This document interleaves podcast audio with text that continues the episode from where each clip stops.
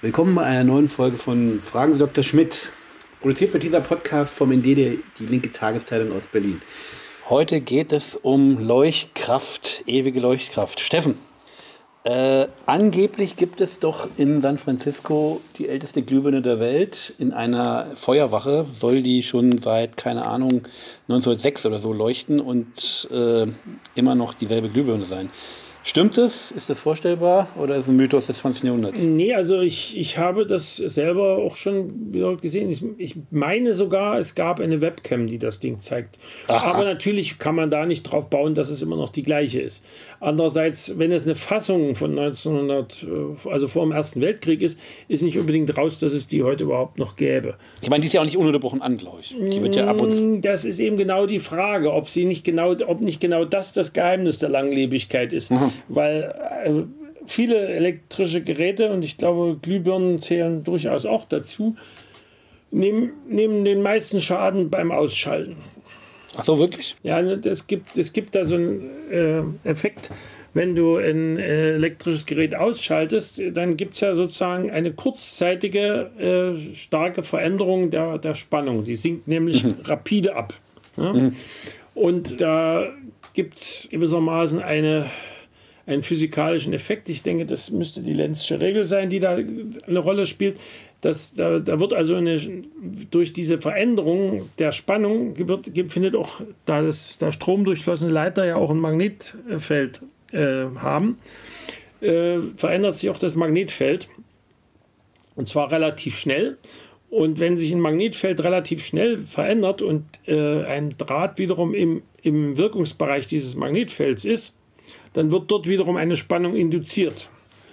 Und die ist je höher, desto schneller sich das Magnetfeld ändert, was zur Folge hat, dass beim Ausschalten äh, zum Teil relativ hohe Spannungen induziert werden können in dem, in dem jeweiligen Gerät. Aber ich meine, das Hauptproblem ist doch sozusagen, der Hauptvorwurf ist doch, dass äh, vor allem die Lebensdauer äh, dieser Birnen sozusagen reduziert wird, äh, weil sozusagen die industrielle Fertigung von Glühbirnen auf Verschleiß gearbeitet ist. Ja, das ist, äh, das ist teils richtig, teils nicht richtig.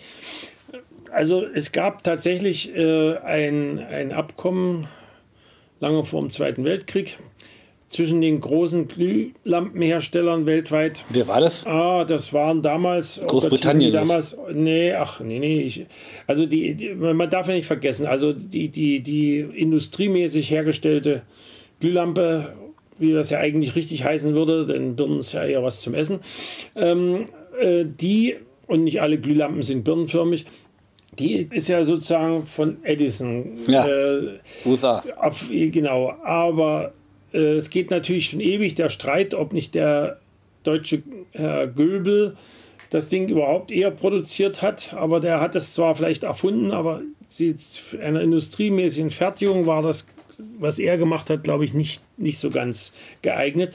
Und ähm, die, die ersten dieser Glühlampen hatten ja noch äh, Kohleglühdrähte, wenn man so will. Also das waren verkohlte Baumwollfäden. Und die haben nicht lange gehalten, oder was? Die haben ohnehin nicht besonders lange gehalten.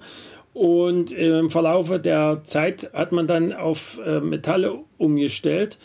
Mindestens zwei große Glühlampen Lampenhersteller, die auch heute noch im Geschäft mit Elektrik sind, äh, haben ihren Namen ja auch von dem von wesentlichen Metallen für diese Glühdrähte. Osram oder was? Osram zum Beispiel leitet sich von Osmium und äh, Wolfram ab. Aha.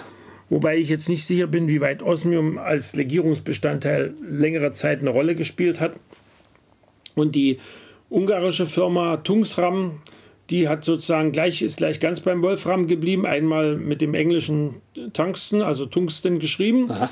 Und dem deutschen war ja damals schließlich noch K&K Monarchie, als die Firma gegründet worden ist.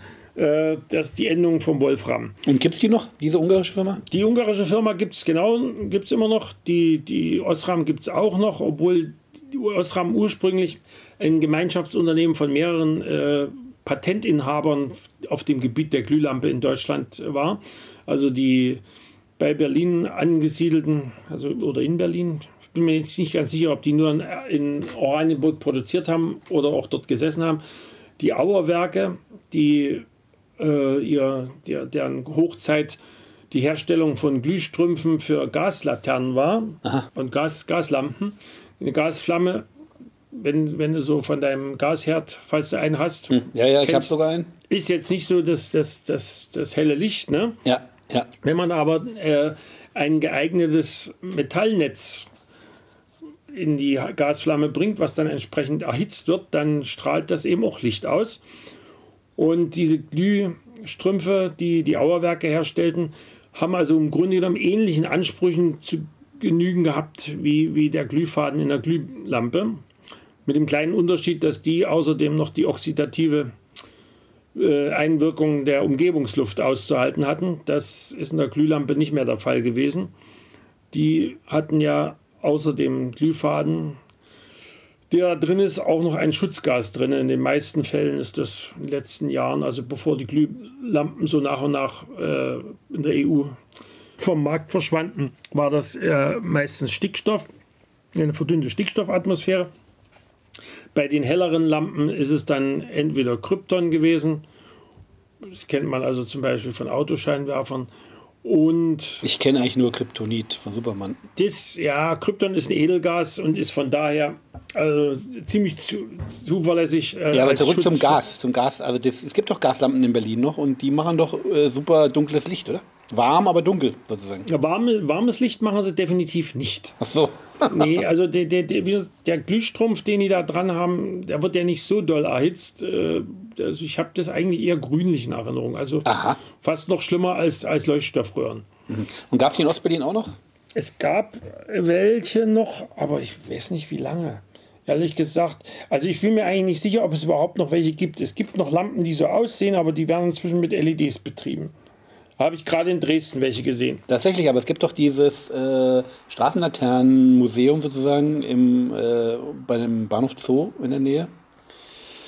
Äh, da kann man die sich angucken und, und da wird, glaube ich, gibt es auch kleine Stafeln und da gibt es, glaube ich, so Informationen, dass immer noch in Berlin, keine Ahnung, ist aus, der, aus dem Gedächtnis jetzt, fantasiere ich aus dem Gedächtnis gewissermaßen, da gibt es so 20.000 oder so Lampen, die da noch Gas haben. Also es gab Streit darüber. Dass, da, daran erinnere ich mich noch, ob man die wirklich einfach so ersetzen dürfe, mhm. ob man die nicht sozusagen als Kulturgut erhalten müsste. Aber ob die jetzt tatsächlich noch vorhanden sind. Gut, das kann man überprüfen, aber was ich sagen wollte. Das, aber wie gesagt, ich fand das Licht nie sehr warm. Also nun kann es natürlich sein, ja, also, ja, als ich nach Berlin gekommen bin und die noch, das ist ja schon 67 gewesen, da liefen die tatsächlich noch mit Stadtgas und später, wenn dann noch welche gelaufen sind äh, nach der Umstellung auf Erdgas in Ostberlin, dann waren die Brenntemperaturen möglicherweise anders und das, die Lichtfarbe auch anders. Aber also ich habe die eher grünlich und nicht besonders warm in Erinnerung, aber egal. Aber auf, auf jeden Fall ist doch äh, sozusagen Ostberlin, Ostdeutschland, äh, da gab es doch die Firma Nava.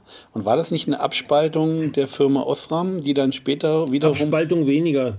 Ich meine... Äh, Ausgründung, Wie du, wie du dich erinnern wirst, ist, ist nach dem Zweiten Weltkrieg äh, und der entsprechenden Teilung in der sowjetischen Besatzungszone ein Großteil der, der Groß... Also die sind sämtliche Großunternehmen äh, als zu Recht wohl würde ich sagen, als Beteiligte des, des äh, Nazi-Systems enteignet worden. Äh, teilweise sind sie dann zeitweilig als sowjetische Aktiengesellschaften gelaufen, teilweise äh, unter dem alten Namen und sind dann in, sukzessive in äh, volkseigene Betriebe umgewandelt worden. Und Nava ist in der Tat, die meisten Nava-Betriebsteile äh, ein umbenanntes Osram dürften, dürften ehemalige Os Osram-Betriebe gewesen sein. Ja, okay, aber und später hat Osram doch Nava wieder geschluckt. Oder niederkonkurriert. So kann man das nicht sagen. Ich meine, also ich meine nicht, ich meine, die sind nicht. Nava ist meines Wissens, also es gibt äh, noch Bestandteile von Nava, die noch produzieren. Also meines Wissens. Okay, dann sagen wir niederkonkurriert. Meines Wissens äh, ist das, das Nava-Werk in Plauen, was früher Autolampen hergestellt hat, das läuft meines Wissens noch. Die Leuchtstoffröhrenproduktion in der Oberlausitz glaube ich nicht mehr. Und in Berlin das, das Glühlampenwerk, da kann man ja heute sehen, das ist immer noch schön bunt, aber da sitzt jetzt äh, die BASF und viele andere Büros. Aber zumindest hat doch, glaube ich, die Ostbirne, die Ostlampe hat äh, länger gehalten als die Westbirne. Ja, aber da müssen wir mal zurückkommen auf dieses komische Abkommen von vor dem Zweiten Weltkrieg. Damals wurde festgelegt, dass die Dinger 1000 Stunden halten müssen. Das war einerseits weniger, als manche gute Lampen damals brachten. Da gab es welche, die 2000 Stunden schafften. Es war andererseits wiederum mehr, als manche schlechte schafften. Also ich kann mich erinnern, dass ein Teil der, der Glühbirnen zu DDR-Zeiten, die wir bekamen, ähm, ein Teil der Lampen kriegten wir manchmal aus äh, sowjetischer Produktion, die hatten offenkundig Probleme mit, mit, mit äh, bestimmten Spannungsspitzen. Und die brannten dann öfters mal durch. Also das ist auch sehr verschieden. Aber es gab doch, äh, ich glaube, in, zumindest, wenn nicht auch mit DDR, aber praktisch Osteuropa, gibt es doch so äh, Gerüchte gewissermaßen, die auch ich vernommen habe, dass da die Glühbirne, sagen wir, 5000 Stunden gehalten haben soll. Also Einzelne Glühbirnen oder einzelne Serien. Das können einzelne gewesen sein, aber ich, ich habe die Stunden immer nicht mitgezählt, aber ich weiß, dass alle durchgebrannt sind irgendwann mal. Also äh, man wird sehen, wie, wie viel länger jetzt die, die aktuellen LED-Lampen halten werden. Theoretisch halten sie sehr viel länger. Mhm. Praktisch hängt das dann natürlich sehr von der Verarbeitung ab, weil da, ja, ich meine, die Glüh Glühbirne hat im Prinzip nicht sehr viele Bestandteile. Sie hat äh, den Sockel mit den entsprechenden Drähten, die hoch zum Glühdraht gehen. Das Ganze ist ein Glas und, und dazwischen ist ein bisschen Schutzgas. Während in so einer LED-Lampe hast du eben die eigentlich, den eigentlichen Chip mit, äh, mit der Leuchtdiode, der, dazu die entsprechende Leucht, den entsprechenden Leuchtstoff, der aus Blau und Gelb-Weiß macht. Und dahinter hast du eben eine, eine, komplexe Elektronik, die das Ganze mit dem Sockel und den 220 Volt verbindet. Aber das ist nicht die sogenannte Sparlampe sozusagen. Das ist, das ist insofern tatsächlich eine Sparlampe, weil äh, ich habe hier, eine, wir haben über dem Esstisch eine Lampe, die eigentlich ursprünglich mal mit fünf Halogenlämpchen bestückt war, a 20 Watt. Also, wie leicht erkennst, 100 Watt insgesamt. Und jetzt äh, habe ich da LEDs reingemacht, musste eigentlich auch den dazugehörigen Transformator wechseln, weil der alte Transformator mit einer so geringen Last nicht klar kam. Und jetzt stecken da 10 Watt drin.